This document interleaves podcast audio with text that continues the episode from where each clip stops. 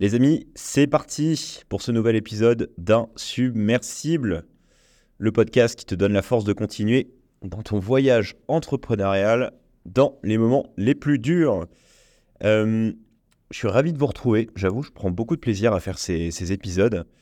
Euh, au début, c'est pas facile, hein. je vous avoue que c'est un exercice qui est plus dur que je ne le pensais, parce que j'ai l'habitude de faire des, quand même des vidéos YouTube, euh, de créer du contenu, mais euh, euh, cet exercice du solocast n'est pas si simple. donc n'hésitez pas à me mettre évidemment vos feedbacks en commentaire, positifs et négatifs, c'est important pour que je progresse. Mais je prends beaucoup de plaisir à faire en tout cas ces, épisodes. c'est hyper intéressant parce que ça me permet aussi de, conceptualiser plus ce qui se passe au quotidien quand on entreprend, d'essayer de spotter plus souvent euh, ce qui pourrait vous intéresser euh, pour vous le partager après dans cet épisode. Je me mets euh, rapidement sur mes notes. Je crois que c'est l'épisode 6, les amis. Oui, l'épisode 6 d'Insubmersible, ça va vite. merci d'ailleurs à tous ceux qui m'écoutent, tous les feedbacks déjà. c'est vraiment top de voir que ça vous plaît, de me suivre dans mes aventures entrepreneuriales. Euh, et encore une fois, n'hésitez pas à me partager euh, vos commentaires, des idées d'amélioration, de choses que je peux vous partager pour qu'on progresse tous ensemble et qu'on travaille tous ensemble, les amis, notre insubmersibilité. D'ailleurs, je vous appelle les amis. Je vous appelle les amis, euh, mais j'ai réfléchi à ce terme et je me dis qu'il correspond peut-être pas à, à, ce podcast. je pense qu'on mérite mieux que de s'appeler les amis. Et euh, j'ai demandé à, ChatGPT de quelques idées en fait euh, de comment est-ce qu'on pourrait se s'appeler dans ce podcast insubmersible. Euh, alors l'idée facile était de nous appeler les icebergs, etc. Mais je trouvais ça pas hyper valorisant les icebergs, pas très beau un iceberg. Et puis ça a plutôt quand même une, une connotation négative. alors j'ai trouvé une idée qui est sympa que ChatGPT m'a donnée. Alors déjà, euh, bon, la, définition que donne ChatGPT aux icebergs, c'est pas mal. Euh, symbolisant quelque chose de massif et d'insubmersible, avec une profondeur cachée sous la surface. Quelque part, je pense que si vous m'écoutez et que vous appréciez mon contenu, euh, je pense quand même que la notion d'iceberg vous parle. et j'aime beaucoup cette deuxième partie de la définition que nous donne ChatGPT, qui d'ailleurs, je dis ChatGPT, mais je pense que le Larousse ou autre nous donnerait la même définition avec une profondeur cachée sous la surface. Je pense que toute personne qui est insubmersible euh, a besoin de cette profondeur, justement, profondeur d'âme, euh, mais aussi profondeur dans euh, la partie mentale. et en fait, c'est souvent quand on, est dans nos retranchements qu'il faut aller puiser au plus profond de nous-mêmes pour continuer d'avancer. donc évidemment, je trouve que cette, évidemment, enfin, cette image de l'iceberg nous correspond bien à, vous qui, nous écoutez, enfin qui m'écoutez. Euh, ça y est, je commence à, raconter des bêtises. Bref. Euh, mais je pense que euh, pour le coup, j'ai une meilleure définition pour nous que m'a donné ChatGPT. Je vous la partage. Les Neptuniens, inspirés de Neptune, le dieu de la mer, symbolisant la maîtrise des océans et la capacité à ne pas couler. Du coup, j'ai envie de nous appeler les Neptuniens dans ce podcast, je sais bien, plutôt que les amis. Euh, je trouve que cette définition est euh, assez inspirante et euh, je l'aime beaucoup. Je l'aime beaucoup et elle est aussi valorisante, je pense, pour nous, entrepreneurs, ou voilà, encore une fois, si vous m'écoutez, vous cherchez à travailler votre insubmersibilité, je vous la redonne. Inspiré par Neptune, le dieu de la mer, symbolisant la maîtrise des océans et la capacité à ne pas couler. La maîtrise des océans, je pense que la, définition d'océan et de l'image que véhiculent les océans, avec le tumulte des vagues, des courants, la dangerosité euh, des, océans, et euh, confronté à cette image de Neptunien qui, symbolise justement la maîtrise de ces océans, je pense que ça, ça récapitule bien le, concept d'insubmersibilité, en tout cas la, métaphore de l'insubmersibilité, avec notre capacité à naviguer à travers les eaux tumultueuses, les vagues, les courants, et ne pas couler, la capacité à ne pas couler, malgré le,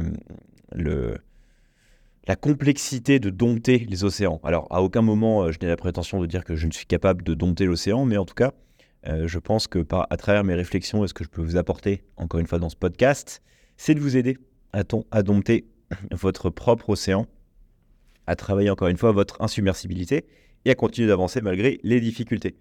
Donc voilà, euh, euh, je, vais continuer évidemment, je pense, au travers du podcast à, parler de vous en, vous citant comme mes amis, mais euh, j'ai envie aussi de vous caractériser de Neptunien, vous qui m'écoutez. et je trouve ça valorisant. Bref, voilà, c'était pour l'aparté. Reprenons notre trame pour cet épisode 6. Alors, je vous rappelle encore une fois le principe. Euh, j'aime bien vous partager par euh, épisode une phrase, euh, un concept qui va nous permettre de travailler notre réflexion quant à notre insubmersibilité et nous aider encore une fois à, continuer d'avancer, même dans les moments les plus durs. Et cette semaine, alors cette semaine, c'est un concept que je vais vous partager sur lequel je me pose beaucoup de questions, de plus en plus de questions donc, je vais essayer de le, partager de manière intelligible, euh, de vous expliquer pourquoi est-ce qu'il me euh, pousse à m'interroger sur pas mal de choses. Et je pense que j'y reviendrai peut-être un peu plus tard dans les prochaines saisons d'Insubmersible, euh, une fois que j'aurai unlock plus de choses à travers ce concept. Mais en tout cas, je souhaite vous le partager parce que il y a, y, a, pas mal de choses qui se cachent derrière et qui, je pense, nous vont vous plaire. ce concept, ce concept, il se caractérise à travers la phrase On se crée les problèmes qu'on mérite. Alors, contrairement aux cinq premiers épisodes, euh, cette phrase, elle n'est de personne, elle, est de moi, mais je, je pourrais me l'attribuer. Je pense qu'il y a peut-être des personnes qui, ont conceptualisé cette, euh, cette phrase avant. Je n'ai pas regardé, je vous avoue. Mais euh, on se crée les problèmes qu'on mérite. Qu'est-ce que ça veut dire? Qu'est-ce que ça veut dire, Thomas? Qu'est-ce que tu nous racontes encore à travers cette phrase? Plus on entreprend, en fait, j'ai envie de vous dire, quand on regarde dans notre parcours entrepreneurial ce qui se passe, c'est quand même une juxtaposition de problèmes. Entreprendre, de toute façon, c'est simple. Hein. quand vous montez une boîte, euh, qu'est-ce que vous faites? Généralement, pour que ça fonctionne, c'est vous cherchez à résoudre un problème. Donc, de base, mmh. entreprendre ou, mener des projets, que ce soit encore une fois sportifs, familiaux ou entrepreneuriaux, euh, finalement, on, essaie de résoudre un problème, euh, un problème qui nous concerne ou un problème qui concerne la société. Et donc, quand je vous dis euh, on se crée les problèmes qu'on mérite, c'est que entreprendre, finalement, c'est se créer des problèmes. alors, pourquoi est-ce que ce concept me semble important? C'est que je pense que plus vous allez entreprendre, plus vous allez mener des projets, plus vous allez faire face à des problèmes. Et ce que je me suis dit, c'est que quand je regarde déjà, euh, suite à toutes ces années d'entrepreneuriat, je vois tous les problèmes que j'ai affrontés, tous les problèmes que j'ai résolus et tous les problèmes qui me restent à affronter. Et je me dis, mais finalement, parfois, on va se lever le matin et on va se dire Ah là là, c'est dur, j'en ai marre, je suis fatigué, je me sens pas bien. Euh, encore euh, ce truc a pété pour mon business ou tout ce qui peut vous arriver qui est générateur de stress. En fait, il faut se dire que c'est vous-même qui avez créé ces problèmes-là. C'est vous-même qui les avez créés. Et tout l'enjeu en fait de cette phrase, quand je vous dis on se crée les problèmes qu'on mérite, ça va être finalement notre capacité à se dire ok, j'entreprends aujourd'hui, mais est-ce que je peux pas essayer d'avoir un peu plus de contrôle sur les euh, problèmes que je me crée euh, et est-ce que euh, tout ce qui m'arrive aujourd'hui au quotidien, comment est-ce que je peux faire en sorte évidemment de les résoudre hein, avec ce que je vous ai expliqué dans les, dans les, dans les épisodes précédents, mais finalement comme je sais qu'entreprendre, c'est de toute façon résoudre des problèmes, est-ce que par rapport à ce qui m'est arrivé et ce qui m'arrive aujourd'hui, je ne peux pas en tirer des leçons pour finalement les problèmes qui m'arrivent euh, dans le futur, je sois plus capable de les anticiper et de savoir aussi ce qui m'attend, de manière, encore une fois, à être capable de les résoudre et ne pas être euh, complètement euh, au fond du trou suite à ces problèmes et rester donc insubmersible. Alors, je vais vous partager encore une fois, quelques expériences qui, m'ont euh, poussé à, m'interroger en fait sur ce concept de, problème et euh, cette fameuse phrase des, on se crée les problèmes qu'on mérite. Peut-être que pour le moment ça vous semble pas encore très intelligible, euh, mais je vais, je vais essayer de, clarifier mon propos avec des exemples. En fait, je me suis posé la question l'autre fois, et en fait c'est une réflexion que j'ai au, fond actuellement, c'est quand je regarde des personnes qui, ont vraiment des, des problèmes assez euh, conséquents par rapport à ce qui nous arrive, je me dis, mais comment, comment ces personnes-là en sont arrivées là Et pourquoi, finalement, elles n'ont pas eu la présence d'esprit d'un de, moment dire stop ou de, de, faire marche arrière pour, euh, euh, afin d'éviter de, se retrouver dans, dans cette situation-là? Alors, je prends un exemple qui m'a assez choqué, enfin qui m'a assez choqué, qui, qui, est d'actualité, mais je me dis, mais comment est-ce que ce mec-là, il en est arrivé là? C'est euh, notre cher Sam Bankman-Fried, pour ceux qui le connaissent, qui était le fondateur d'FTX, euh, qui a planté FTX euh, d'une manière splendide et qui aujourd'hui est en prison, puisqu'il est accusé d'avoir volé plus de 8 milliards d'euros aux utilisateurs de, FTX, qui est considéré comme le Madoff de la crypto-monnaie et qui probablement va prendre 120 ans de prison avec 99% de chance. Mais du coup, quand on regarde en fait l'historique de ce mec-là, on se dit mais c'est marrant ce mec.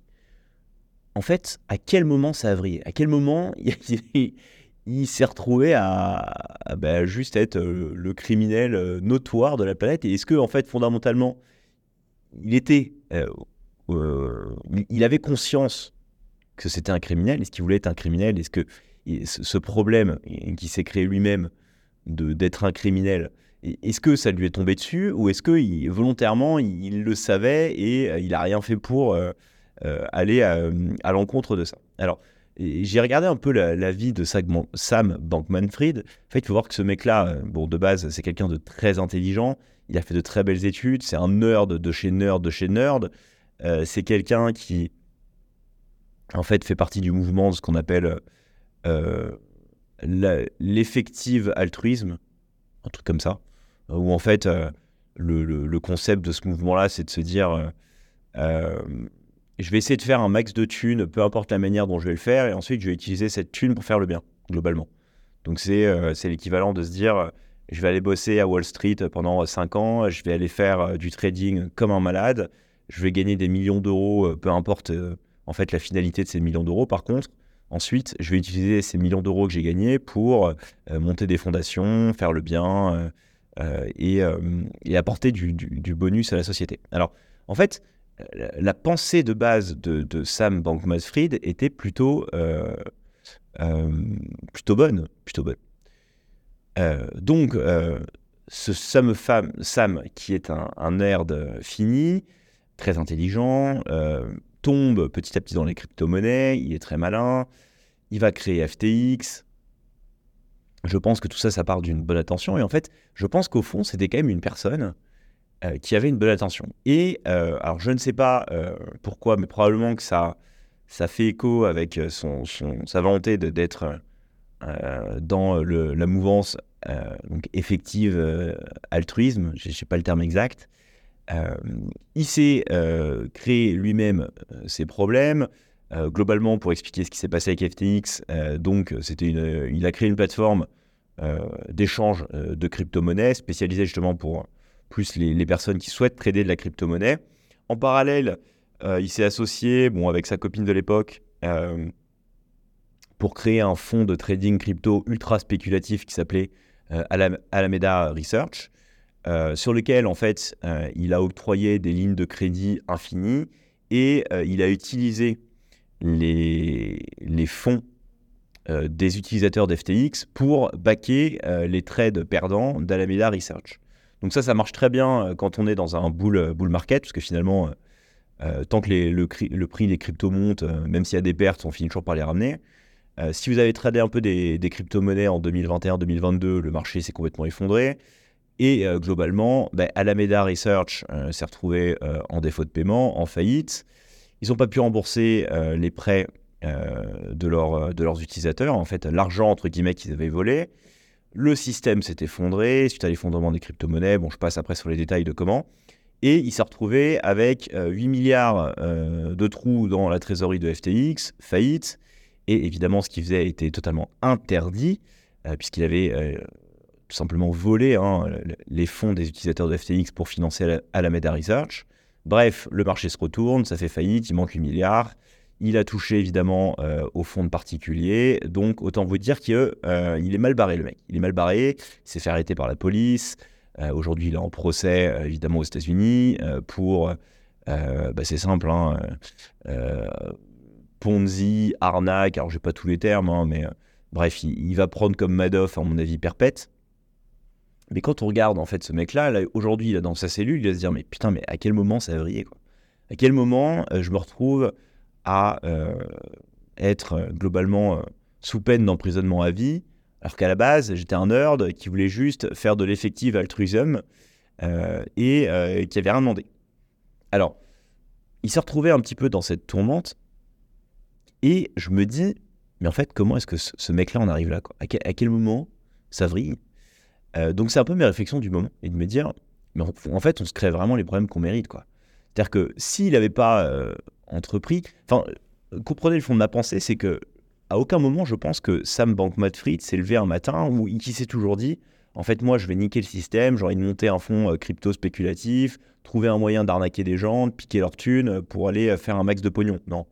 Je pense qu'il a juste été dépassé par les événements, il était très intelligent et il n'a pas réussi à, retourner le, le, système et il s'est fait embrigader dans, dans, dans, FTX et aujourd'hui, bah, il a fait une connerie qui est plus grosse que lui et il se retrouve euh, grosso modo à prendre perpète. Pareil avec Madoff. Si vous regardez euh, Madoff, Madoff à la base, euh, bah, c'est pas quelqu'un qui voulait faire le mal. quoi.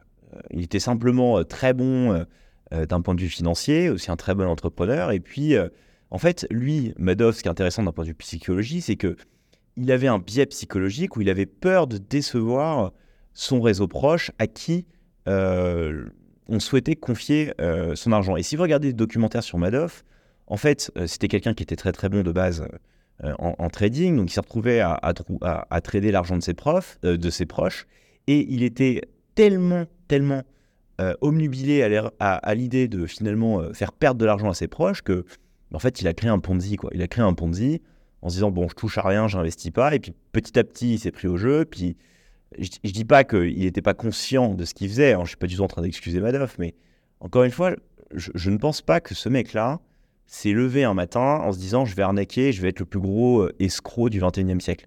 Non, je pense pas. C'est juste qu'il y a eu des circonstances, il s'est retrouvé euh, globalement euh, à, gérer malgré lui de l'argent, à, trader sur Wall Street et bah, il n'a pas pris le recul nécessaire et du coup bah, il a créé un Ponzi monumental et, bah voilà, 2008 arrive et, le mec euh, finit en prison jusqu'à la fin de ses jours. Il est mort depuis, mais euh, bref, il est quand même considéré comme l'escroc du siècle, euh, comme d'ailleurs Sam Bankman-Fried. Donc je me dis, mais en fait, ces mecs-là, je pense pas qu'ils étaient fondamentalement mauvais, quoi. Contrairement à d'autres vilains de l'histoire, dont je, je, dirais le nom, mais chacun trouvera Euh, midi à sa porte, euh, où les mecs, pour le coup, euh, depuis le départ, ils étaient quand même pas bien câblés et tu sentais qu'ils avaient envie de niquer le système, quoi, et de faire du mal autour d'eux. je suis pas certain que Bankman Fried et Madoff le soient. Pourtant, aujourd'hui, je pense que 99% de la population a des avis négatifs, et moi le premier, vis-à-vis de ces mecs-là. Bon. Du coup, pour revenir à, à, mon histoire de on se crée les problèmes qu'on mérite, la réflexion, c'est de se dire, mais finalement, tout ce qui m'arrive au quotidien, là, tous les trucs où prend assez cher et ce que j'ai expliqué dans les, dans les cinq euh, euh, premiers épisodes, c'est on, est 100% responsable de ça. On est 100% responsable des problèmes qui nous arrivent.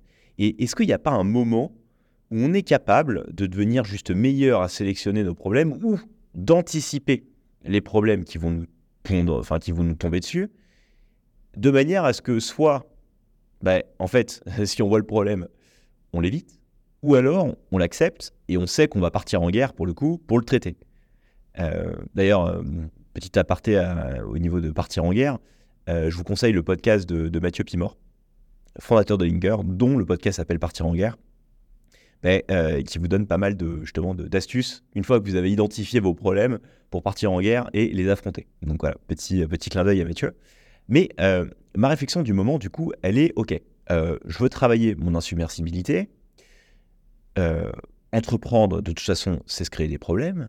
Mais finalement, euh, est-ce que euh, on peut pas quand même choisir les problèmes qui nous arrivent, les anticiper et éviter de se retrouver à gérer des problèmes à la hauteur de Sam, Bankman-Fried, je vais y arriver, ou de Madoff, malgré nous Parce que je pense qu'aucune aucune personne d'entre nous qui, enfin, en tout cas de mes petits Neptuniens, là, vous qui m'écoutez, euh, vous ayez envie de finir comme ces mecs-là. Pourtant, bah, je pense que ces mecs-là, encore une fois, ils n'avaient pas envie de finir là où ils sont arrivés. Quoi. Euh, et ça, bon, j'ai donné les exemples de, Madoff ou de, de, FTX. Je vous en prends un autre. Quand je vous dis qu'on se crée les problèmes qu'on mérite. L'autre jour, j'ai écouté un, super reportage sur la mafia sicilienne et tout ce qui s'est passé dans les années 70, 80, 90 avec Totorina, etc. Très bon reportage d'ailleurs sur Arte. Et il y a l'épisode que vous connaissez peut-être, très certainement, du juge Falconet, qui globalement bon, il faut, se dire qu'à l'époque, en fait, tous les juges, si vous voulez, se faisaient buter par la mafia sicilienne euh, s'il commençait à être un petit peu trop euh, emmerdant d'un point de vue euh, législatif. Falcon, globalement, alors il avait un associé, mais c'est un des juges qui a permis d'arrêter, en tout cas en partie, toute l'équipe de Totorina et de, limiter les dégâts de la mafia, la mafia sicilienne à l'époque des années 80-90. Et je pense fondamentalement que Falcone, en, en menant les actions euh, qu'il a réalisées à cette époque-là, savait qu'il allait crever. Euh, quand je vous dis qu'on se crée les problèmes qu'on mérite, en fait, à aucun moment, il, était forcé de faire ce qu'il a fait, de vouloir combattre euh, la mafia sicilienne, combattre Totorina, etc. bon, ça n'a pas loupé. Falcon, il s'est fait buter. Hein, attentat, sa bagnole a, explosé alors qu'il se déplaçait, il en est mort. Je, pense qu'il savait. Il savait que ça allait lui créer des problèmes euh, d'affronter la mafia sicilienne. Il l'a quand même fait. C'est tout à son honneur. Franchement, bravo, euh, monsieur Falconet, d'avoir fait ça. Mais je me suis dit, pareil, quand on regarde ce profil-là, on se dit, mais ok, euh, j'imagine la vie qu'il devait avoir. En fait, je pense que pendant des années, genre, il savait que du jour au lendemain, sa vie pouvait s'arrêter et que un mafieux pouvait venir euh, le buter euh, en sortant de chez lui, ce qui n'a pas loupé. Euh, mais il devait être au courant de ça. il le savait, je pense. Et quand je vous dis on se crée les problèmes qu'on mérite, je pense qu'il a tout fait pour affronter cette réalité et essayer de s'en sortir. Alors, il a apporté, encore une fois, hein, des, choses absolument merveilleuses d'un point de vue bah, les lois et comment arrêter la mafia, mais il en est mort, le mec. Il en est mort. Donc, encore une fois, c'est de se dire, je pense qu'il le savait, est-ce qu'il avait envie d'arriver euh, là où il a fini, c'est-à-dire mort dans sa bagnole? Je ne sais pas. En tout cas, on peut se dire que le juge Falconet, il s'est créé un paquet d'emmerdes, et j'ose imaginer ce qu'il vivait au quotidien, le stress qu'il devait avoir, mais finalement, il l'a mérité. Je ne suis pas en train de dire que c'est pas bien ce qu'il a fait. Au contraire, il faut des personnes comme lui, c'est absolument exceptionnel. Et euh, je n'ai absolument pas à critiquer ce qu'il fait. Euh, au contraire, c'est d'une d'un engagement absolument exceptionnel, d'une bravoure, d'une bravitude, encore une fois. Comme dirait euh, Ségolène, je l'avais déjà faite, mais je peux toujours rire quand je pense à ce, mot-là, euh, d'avoir accepté de se créer ces problèmes. Bon. Du coup, revenons à nos moutons. prenez toujours du recul, je pense, sur les problèmes qui vous arrivent et de vous dire, mais en fait, euh, ce qui m'arrive au quotidien, est-ce que je suis obligé de le subir Est-ce que je suis obligé de subir ces problèmes? Et finalement, je les mérite. Je les mérite, ces problèmes. rien demandé et je me les suis créés tout seul. Donc, quand il vous arrive des gros problèmes, essayez de les anticiper et de prendre du recul par rapport à ça. Euh, je vais vous parler d'une expérience personnelle qui va vous faire rire, je pense. Enfin, qui va vous faire rire. Euh, non, je ne sais pas si elle va vous faire rire. En tout cas, moi, elle me fait pas rire. Mais j'ai beaucoup appris de cette expérience personnelle. Quand je vous dis qu'on se crée les problèmes qu'on mérite. Alors, on va revenir quelques années en arrière. Thomas Mouflard souhaite se bouger les fesses comme d'habitude et entreprendre d'un point de vue euh, finance personnelle, etc. Quoi de mieux en France pour euh, développer ses finances personnelles que d'investir dans l'immobilier? Évidemment, c'est le placement préféré des Français. C'était aussi le placement préféré de Thomas à l'époque. Euh, alors, en 2018, euh, ouais, 2018, je me dis, ok, euh, ça fait globalement deux ans que j'entreprends, j'ai un peu d'argent de côté, ça serait pas mal de commencer à sécuriser le bazar. Je me suis beaucoup formé en immobilier, je regarde plein de formations, je me dis j'ai envie d'investir dans l'immobilier. Euh, super, très bonne idée. Hein. De toute façon, investir dans l'immobilier, c'est quand même un très très bon exercice. Et euh, bon, bah, je regarde, je suis à Paris, je regarde, je, fais mon travail, sincèrement, je fais, le travail. Hein, do your own research, comme ils disent en crypto. Euh, je regarde euh, quelles sont les villes sur lesquelles il, y a du potentiel, c'est intéressant d'investir, c'est pas trop cher. Il faut se dire quand même que déjà en 2018-2019, Paris, ça coûte très très cher. et bah, j'en arrive à la conclusion que finalement, des villes comme Aubervilliers, Saint-Denis, c'est plutôt pas mal en Ile-de-France, puisque c'est des prix où, le prix par mètre carré est relativement bas. ça peut être sympa d'investir là-bas. Alors, commence à faire mes recherches, je trouve des, biens, et puis j'en trouve deux qui sont pas mal. Euh, le truc, c'est que j'ai pas d'expérience. J'ai envie de foncer. Euh, je trouve un premier bien à Hébervilliers qui est dans un état assez pitoyable, mais qui est loué. La rentabilité est hyper bonne. On est sur du 8%. Euh, globalement, ça me fait du cash flow positif. Il y a déjà un locataire en place. Parfait. J'achète. je vais voir ma banque, je fais les dossiers. Je reviendrai peut-être un peu plus tard là-dessus, mais euh, bref, il faut se dire qu'à l'époque, j'étais indépendant, euh, j'ai pas de CDI. Euh, bref, je me bouge pour faire passer le dossier chez ma banque. je leur fais un dossier en béton, je leur explique ma stratégie, etc. Bref, j'achète cet appartement. six mois après, j'en achète deux autres, toujours à Aubervilliers, qui sont, pareil, dans des endroits pas incroyables, dans des états assez spéciaux. Puis ça reste, Aubervilliers, ça reste le 9-3. Bref. Euh, pareil, la rentabilité était bonne. C'était un Brésilien, en fait, euh, euh, qui avait. bon, lui, il avait plein de problèmes, le pauvre. il s'était fait. il, avait, il avait ouvert un restaurant, il était en faillite. Enfin, bref, il avait besoin d'argent. Typiquement, quand je vous dis que on se crée les problèmes qu'on mérite. Bref, il avait mal géré son truc, il avait besoin d'argent, il devait vendre ses appartes. je lui rachète à un prix intéressant. S'il y avait des locataires en place, bref, parfait. bon, top. Euh, bravo Thomas, tu es à la tête de trois appartements, ça c'est cool, tu as l'impression de progresser. Euh, pour toute personne qui a investi dans l'immobilier, pensez que l'immobilier c'est un investissement passif. Euh, soit vous avez beaucoup de chance, soit vous êtes complètement à côté de la plaque. L'immobilier, ça demande du temps. Parce qu'il vous arrive des merdes tout le temps. La chaudière qui pète. Deux mois après avoir acheté un appartement, le premier appartement dont je vous ai parlé, la chaudière elle pète. Problème de ballon, etc. Des fuites, des trucs, des bidules. Bref, il faut changer le truc. 3000 balles à sortir. Euh, le locataire qui a plus d'eau chaude en plein hiver. Bref, vous voyez le, topo. Euh, bref, premier petit panier d'emmerde, de petits problèmes, mais bon, ça va. J'apprends, j'ai envie de dire. Je me dis bon, j'apprends. Et puis, 2000, euh, 2020 arrive. Covid.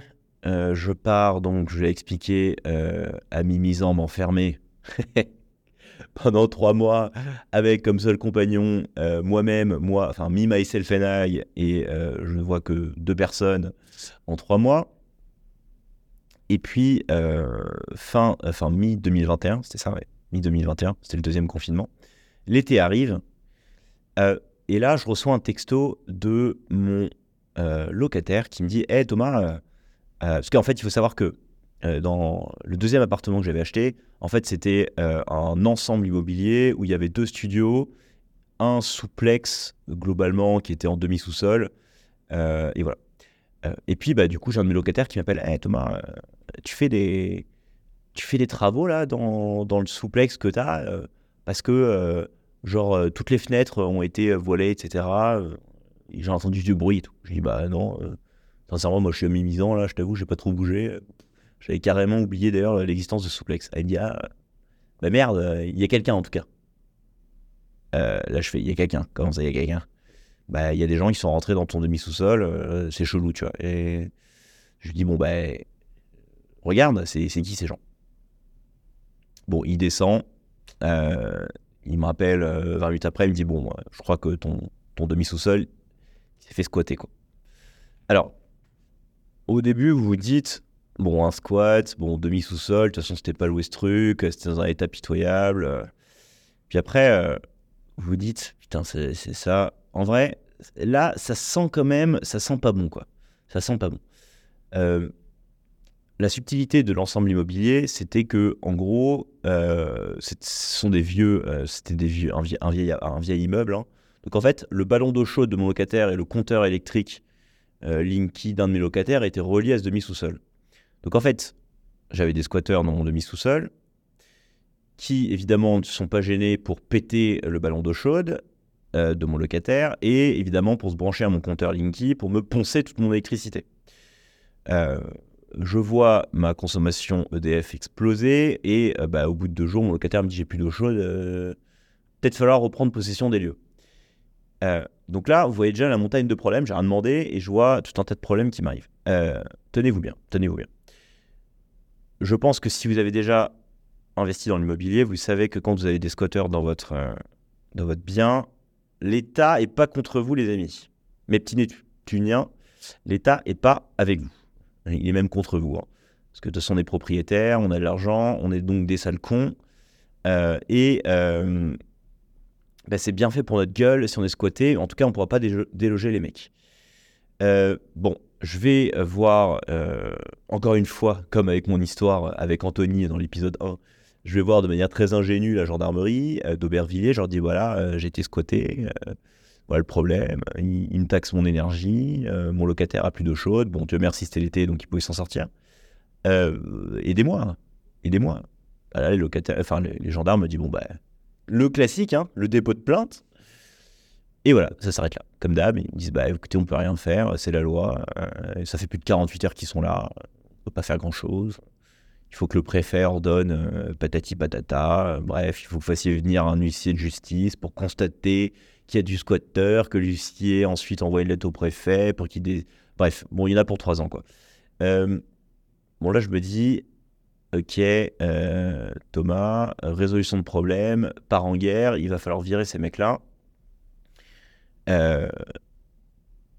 on va se débrouiller. De toute façon, ils sont hors la loi, les mecs. Euh, on va jouer à leur propre jeu et on va essayer de voir comment est-ce qu'on va les déloger. Alors, je demande à mes locataires de spotter les moments où est-ce que euh, les, gars sortent de chez eux, enfin, sortent de chez moi, pardon, euh, pour les déloger.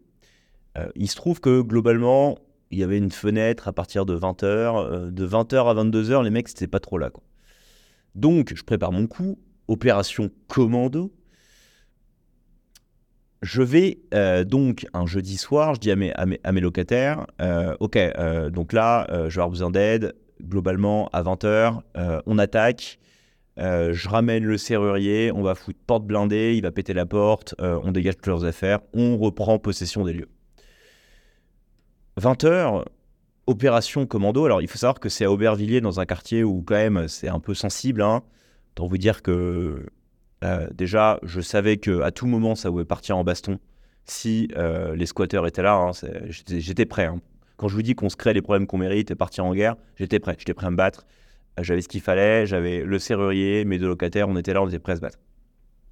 Parce que je savais que ça allait être le bordel. Bref, on arrive, on défonce la porte, le serrurier, il éclate tout. Là, je rentre dans le demi-sous-sol. je trouve une machette plantée au mur.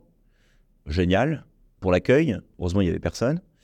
Et euh, il se trouve que mes deux euh, amis squatteurs avaient euh, laissé des papiers. Donc là, je regarde rapidement. Bon, je passe sur le bordel hein, de ce qu'ils avaient fait. Évidemment, ils s'étaient, ils plugués à tout. Enfin bref, ils s'étaient pris à mon, mon, EDF, ils me taxaient l'eau. Enfin bref. Et il y avait leur casier judiciaire. Et là, je vois que les mecs, en fait, ils venaient de sortir de prison. ils étaient globalement, c'était des vrais. en fait, ils étaient poursuivis, quoi. Ils étaient poursuivis parce que les mecs, en fait, ils avaient introduit dans la prison une machette la dite machette était plantée euh, dans le mur de, euh, de mon demi-sous-sol. Et là, il faut voir globalement ce que vous ressentez à ce moment-là. Et là, vous dites, ok, en fait, euh, si les mecs reviennent, déjà, il y a une machette, ils sont probablement, du coup, assez violents. là, c'est même plus une question de se battre et de se donner des points, il y a une question de vie ou de mort, quoi. Euh, parce que si les mecs ils sont armés, euh, va savoir pourquoi il y a une machette, ils prennent le contrôle de la machette, etc. Donc là, vous sentez l'adrénaline monter, quoi. Quand je vous dis qu'on se crée les problèmes qu'on mérite, vous sentez l'adrénaline monter. Donc, euh, bon, là, je garde mon sang-froid. Je dis au serrurier, écoute, Bernard, tu vas me monter la porte blindée que je t'ai commandée le plus vite possible parce que là, si les mecs reviennent, ça va être chaud. Euh, avec mes deux locataires, euh, d'ailleurs, merci à eux, euh, on vire toutes les affaires des squatteurs, on va tout foutre dans des poubelles. La machette, je me dis, putain, qu'est-ce que je fais de la machette? Parce que si je la mets à la poubelle, que les mecs, ils voient, ils arrivent, ils ont capté où est-ce que j'ai mis leurs affaires, etc., à la poubelle, enfin, dans les grosses bennes qu'il y avait à 50 mètres de, l'appartement, ils vont récupérer la machette, ils vont, nous, ils vont, ils vont venir m'assassiner. en même temps, si je la laisse dans le coin, qu'est-ce que je fais de ce truc Qu'est-ce que je fais de cette machette? Euh, donc, euh, je décide de la cacher euh, dans le dans l'appartement de, mon, de, mes locataires. Et puis là, bah, 22 h hein, la nuit commence à tomber. On essaie de monter la porte blindée, mais monter une porte blindée, c'est long. C'est très long. surtout que, encore une fois, c'est des immeubles qui sont assez anciens, donc évidemment, rien n'est droit. Bref, le serrurier est galère.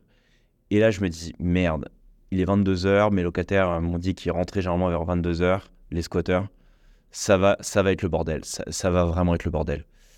Et puis les, minutes passent, le mec n'arrive pas à monter la porte blindée, donc euh, moi je guette. Je... Vraiment, j'étais dans un, dans, un, dans un mood. C'est difficile à décrire en fait. Vous avez tellement d'adrénaline dans ce moment-là. Vous, vous, savez, vous savez que vous allez vous battre, vous savez que ça appartient en couille euh, et que ça va être chaud. Bref, les minutes passent, le mec il galère 22h30, la nuit arrive, etc. Bref, stress de malade. 23h30, toujours personne. Mais il faut dire qu'à chaque instant, enfin, je n'ose même pas imaginer, euh, enfin, je vous laisse imaginer l'état émotionnel à ce moment-là. Le mec, il finit enfin de monter la porte blindée. Les squatteurs ne sont pas revenus. Amen. Je rentre chez moi. Euh, bon, là, vous savez, vous avez la, la baisse euh, d'adrénaline, enfin, toutes les adrénalines qui retombent. Vous avez l'impression d'avoir pris trois ans, trois ans dans la vue. bref. Leçon. Leçon de cette expérience de squat. Euh, si j'avais fait un peu plus mon travail euh, d'investisseur immobilier, euh, j'aurais su que effectivement là où j'avais investi, il y avait beaucoup plus de chances de se faire squatter que si j'avais investi dans des quartiers beaucoup plus safe. donc là, c'était le prix de la leçon que je méritais, c'est quand tu, quand investis Thomas en immobilier, eh ben, prévois les problèmes que tu vas avoir à gérer prévois le fait que ton appartement, il va y avoir des travaux. Prévois le fait que, euh, évidemment, tu vas avoir peut-être des locataires qui se cassent. Prévois le fait que tu vas avoir des squats quand tu investis dans des zones tendues. Euh, ben ça, j'avais pas fait mon travail. Et du coup, je me suis retrouvé embrigadé dans un truc malgré moi. Euh, alors, je, passe sur le fait que, en fait, ces appartements-là, ça, c'était l'épisode 1 du squat. Mais des squats dans cet appartement, j'en ai eu deux ou trois. Alors, moins violent que cette histoire-là. En fait, les mecs sont revenus, ils ont pété ma porte blindée, ils ont essayé de rentrer. Bon, là, euh, j'avais un peu plus d'expérience, donc euh, je passe sur la manière dont je les ai virés, mais je refais la même chose. Euh, bref, je me suis tapé trois squats, ça m'a épuisé. et clairement, ben, j'avais rien demandé, quoi. Genre, quand je vous dis qu'on se crée les problèmes qu'on mérite, ça, c'était vraiment une expérience qui m'a épuisé, quoi. Mais pourtant, je suis resté debout à côté, il fallait gérer le business, il fallait gérer toutes les merdes du quotidien, vous connaissez. Euh, et donc, du coup, bah, il y a un moment, je me suis dit, mais en fait, ça sert à rien, ces trucs, je vais les revendre. J'ai revendu tout mon immobilier entre temps. J'ai perdu euh, probablement 30 ou 40 000 euros dans l'histoire à force de mettre des portes blindées à 3 000 euros la porte blindée, plus euh, le fait que je voulais partir, puis j'ai pas revendu au même moment. Mais en fait, je me suis dit, là, pour le coup, on se crée les problèmes qu'on mérite. L'immobilier sur le long terme, je sais que c'est gagnant, mais c'est trop de problèmes, c'est trop de problèmes par rapport à, à, la vision que j'avais. J'arrête l'IMO, je vais faire autre chose. Je vais faire autre chose je sais que c'est un bon placement, je sais ce qu'il en est, mais maintenant, en fait, je sais quand j'investis en immobilier, euh, en fait, ça va me créer tout un tas de problèmes que j'ai pas envie d'avoir parce que euh, finalement, je sais que euh, je préfère avoir d'autres problèmes. Je préfère monter ma boîte, avoir d'autres problèmes avec Lead Studio, etc. Et en fait, tout l'enjeu de cet épisode, les amis, mes petits Neptuniens, c'est de vous dire, OK, comment est-ce qu'on peut devenir meilleur à sélectionner nos problèmes? Parce que finalement, entreprendre, euh, mener des projets, je vous l'ai dit, c'est une succession de problèmes. Et c'est surtout un marathon dans la résolution des problèmes, et c'est pas un sprint. Et je peux vous dire que quand vous avez ce type de problème, ben, soit en fait, euh, c'est simple, euh, on vous met, on vous met le stop par défaut, hein, comme Madoff ou FTX, en mode bon là les mecs c'est bon, vous avez suffisamment de problèmes, vous avez foutu suffisamment la merde, stop, on arrête, prison. Soit ben, vous vous débrouillez pour les résoudre, mais ça vous prend la tête, quoi, comme ces histoires de squat. Et donc, je pense que plus on avance dans l'entrepreneuriat, plus il faut être capable de mieux choisir ses problèmes pour rester insubmersible, rester debout, parce que toutes ces merdes, finalement, il y a un moment où quand même ça vous épuise. Et c'est comme ça que vous arrivez au burn-out. C'est comme ça que vous lâchez. Parce qu'on reste quand même des êtres humains. Et que parfois, il y a quand même une multitude de problèmes que vous vous créez qui vont vous faire exploser. Et ça, ça demande quand même de la maturité pour arriver à déceler quels sont les problèmes qu'on veut se mettre dans la vie et quels sont ceux sur lesquels on sait que hum, là, ça a peut-être euh, dépassé les bornes, il vaut peut-être mieux pas aller sur ce terrain-là. Euh, alors, quelques exercices maintenant, euh, suite à quand même ces, entre... enfin, ces, ces, expériences que je peux vous partager et qui me sont arrivées. Déjà, je, je pense que c'est quelque chose qui se bonifie avec le temps. C'est-à-dire que notre capacité à devenir meilleur à sélectionner nos problèmes et à mériter les problèmes qu'on se crée, c'est évidemment au début d'en avoir un maximum. Donc, plus vous entreprenez tôt, plus vous arrivez des merdes, évidemment, plus vous gagnez d'expérience et plus vous êtes capable après euh, de mieux sélectionner vos problèmes. L'erreur fondamentale, évidemment, de ne jamais prendre de recul par rapport à ça et de toujours foncer tête baissée. C'est ce que je vous disais dans un des, dans, un des épisodes précédents. La différence entre euh, l'obstination et l'entêtement, c'est clairement s'entêter dans une voie où laquelle en fait ça nous apporte que des problèmes de merde et évidemment on explose totalement à la fin. Alors, un bon moyen quand même, de, évidemment, d'être meilleur pour sélectionner nos problèmes, c'est d'essayer de se voir à la troisième personne. Ça, c'est vraiment un bon exercice de se regarder au quotidien. Quand on a des problèmes, de se dire Attends, attends, attends. Pause, pause, pause, pause. Thomas, il t'arrive quoi là? Pourquoi est-ce que tu as ce problème? Pourquoi tu n'as pas été capable de l'identifier? Pourquoi est-ce que tu n'as pas été préparé Tu n'as pas été prêt à partir en guerre contre ce problème Et que là, tu, tu prends une soufflante monumentale euh, et euh, clairement, ça t'ébranle. Euh, et donc, du coup, bah, essayer de prendre du recul, de dire Ah ouais, mais en fait, c'est vrai que j'avais pas vu ça. J'aurais dû, quand j'ai investi au, Aubervilliers, me dire que finalement, ce quartier, c'était c'était un quartier qui était dangereux et évidemment qu'il allait avoir des squats. J'aurais pas dû y aller. J'aurais pas dû. J'aurais pas dû. Pourquoi tu fais ça? Bref, essayez de vous observer à la troisième personne. Deuxième conseil que je m'applique, évidemment, je partage des conseils. Hein. Après, chacun résoudra ses problèmes comme il veut, mais c'est d'essayer d'avoir du, wisdom ou de enfin, des témoignages de personnes qui sont beaucoup plus avancées que vous dans la vie. Euh, sur YouTube, j'aime bien prendre de temps en temps des moments où en fait je vais regarder, euh, il y, a pas mal de gars qui font ça, qui sont euh, les conseils de personnes qui ont 90 ans et qu'est-ce que vous diriez à des personnes qui ont 20, 30 ans, etc. Ou quelles sont les plus grandes leçons de votre vie, etc. Et souvent ces vidéos-là, ben, c'est bête, mais ça permet d'avoir un retour d'expérience de personnes qui ont pris 90 années de problème. Et ils vont tous vous dire des choses euh, bon, euh, qui sont assez obvious. Hein, euh, les amis, la famille, c'est le plus important. Mais il y a souvent aussi des pépites sur ouais, parfois je regrette d'avoir travaillé autant ou d'avoir sacrifié telle ou telle chose. Ben, je dis pas que c'est bien ou mal. Je dis que ça va nourrir votre réflexion de vous dire ok, quand je prends des décisions au quotidien, quand j'ai envie de monter des choses, par rapport à tout ce wisdom que je peux avoir autour de moi, mon expérience personnelle, est-ce que les problèmes que je vais me créer, est-ce que je les mérite de 1 et est-ce que j'ai vraiment envie de les affronter? Ou est-ce que j'ai pas envie de me créer d'autres problèmes finalement pour lesquels, ok, là je suis prêt à partir en guerre, je sais qu'ils vont arriver, mais je vais être suffisamment solide et insubmersible pour les affronter. Et donc, ben, prendre de l'expérience de personnes qui sont euh, plus euh, âgées que nous, souvent, c'est bien.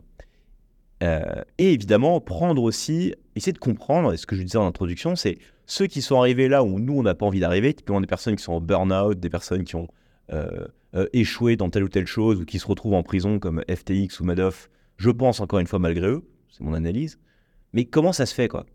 À quel moment, en fait, ces mecs-là en sont arrivés là? Et comment est-ce que moi, au quotidien, je peux éviter de suivre leur chemin euh, Donc, c'est bien, encore une fois, je pense, de, de, regarder euh, justement des, cas de personnes euh, non pas cette fois-ci pour s'inspirer, hein, ce que je disais dans les, dans les épisodes précédents, mais au contraire, sur lesquels vous ne souhaitez surtout pas vous inspirer et éviter à tout prix ce type de parcours.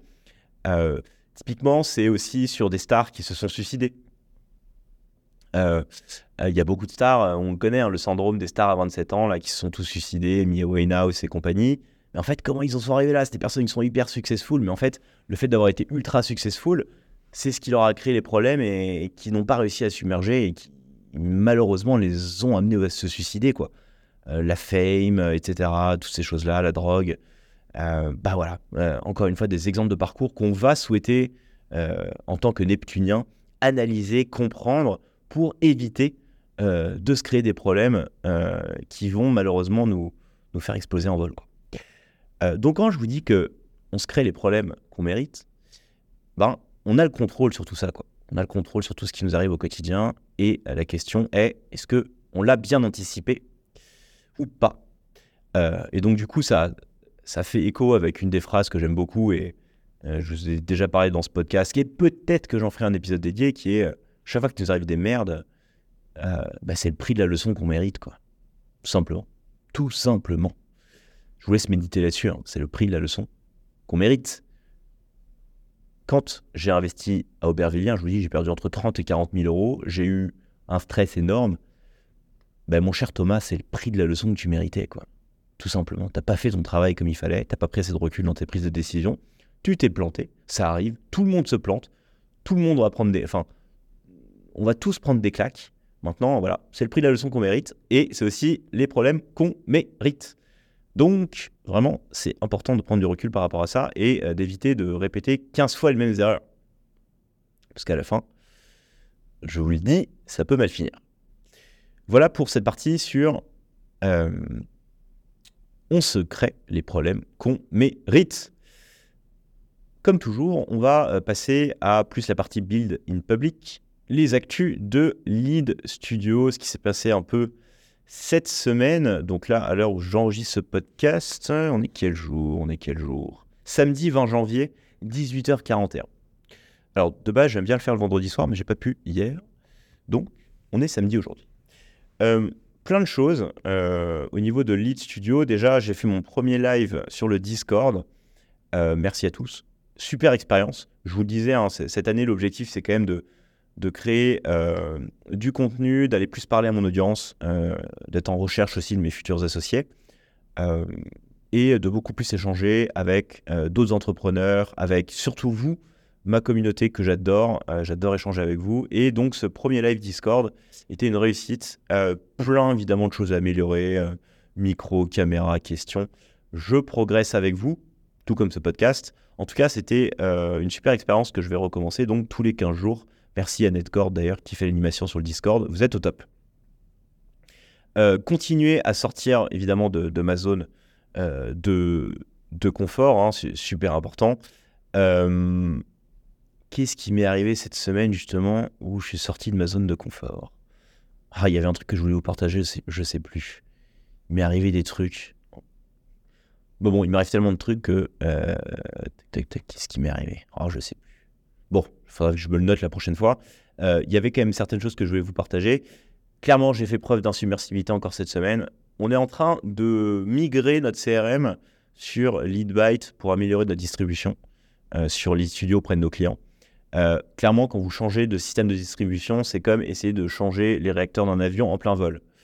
Il y a 99% de chances que ça se passe pas très bien. Et c'est ce qui s'est passé la mercredi. On a tout le système de distribution de, distribution qui a pété.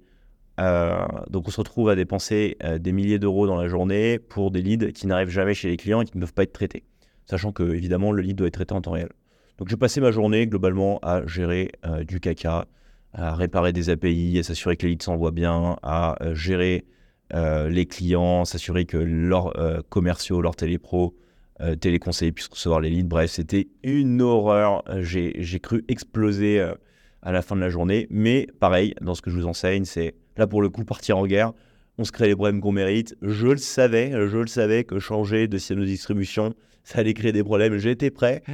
j'étais prêt et ça n'a pas loupé. Euh, bref, euh, j'ai tenu, euh, j'ai appris beaucoup aussi. et on a réussi à passer à Leadbyte, donc je suis content puisque ça nous permettra encore une fois de continuer à développer les studios, d'être meilleur. et j'ai beaucoup appris aussi sur ce type de, de projet j'ai aussi essayé d'inculquer ce, fameux concept de mort de faim à mon équipe. Euh, parce que finalement, pour réussir, encore une fois, en tant qu'entrepreneur, et ça, je pense que je ferai un, épisode, encore une fois, dans le futur là-dessus, c'est en vrai, il faut être mort de faim à chaque instant. Il faut qu'on soit mort de faim, euh, on ait envie de réussir, qu'on lâche rien. Euh, et en fait, chaque victoire compte. Ramener un client, le satisfaire, etc. Ouais, il faut en faire plus il faut y aller, c'est comme ça qu'on réussit. Euh, et euh, j'ai envie de vous dire, la société euh, nous attend pas. C'est une société où le train est en marche, où il y a de plus en plus d'inégalités, Et en vrai, il faut se bouger, bouger les fesses pour faire partie du top 1% et être à l'avant du wagon, parce que notre société se clive. et donc, ben voilà, il faut être mort de faim, parce que sinon, c'est quelqu'un d'autre qui va être mort de faim et qui va vous bouffer. Donc, petite séance de, de remise de pendule avec mon équipe pour les pousser. et je pense qu'ils sont largement à la hauteur. En tout cas, je sais que vous allez écouter ce podcast, ma team. Je suis fier de toutes les actions que vous menez au quotidien. Et on va y arriver tous ensemble. quelques autres actus chez Lead Studio. ben on continue. Hein. le début d'année se passe plutôt bien. On a rentré des deals qui sont ultra intéressants. Euh, je sais qu'on commence à euh, titiller la partie plus acteur institutionnel. Euh, donc, toute cette création de contenu paix. Et on arrive, on arrive pour tout casser et être l'agence de prospects numéro 1 en France. C'est l'objectif. Et on lâchera rien. Et ça, pour le coup, je sais que c'est les problèmes qu'on mérite. Ça, c'est un bon problème que j'ai envie de me créer. je sais que ça, ça amène beaucoup de stress. J'en parlais d'ailleurs à, un de, mes, clients cette semaine. Je lui ai expliqué euh, à quel point on avait beaucoup d'encours chez nos clients, euh, à quel point on pouvait dépenser énormément sur Google, Facebook, etc. et qu'il fallait avoir les reins solides. Euh, il est tombé un peu de sa chaise quand il a vu les montants. Et bah, clairement, ça, ce sont des problèmes que j'accepte de gérer au quotidien, de dépenser beaucoup d'argent sur euh, Google, Facebook et autres, d'avancer beaucoup, beaucoup de prospects à nos clients. C'est le problème qu'on mérite. S'ils ne payent pas, c'est comme ça. Je le mérite, c'est le prix de la leçon que je mérite. Mais voilà, ça, c'est des problèmes que je suis prêt à affronter. Je sais très bien le pour et le contre de tout ça. Et je suis prêt à partir en guerre contre. Voilà pour cet épisode 6.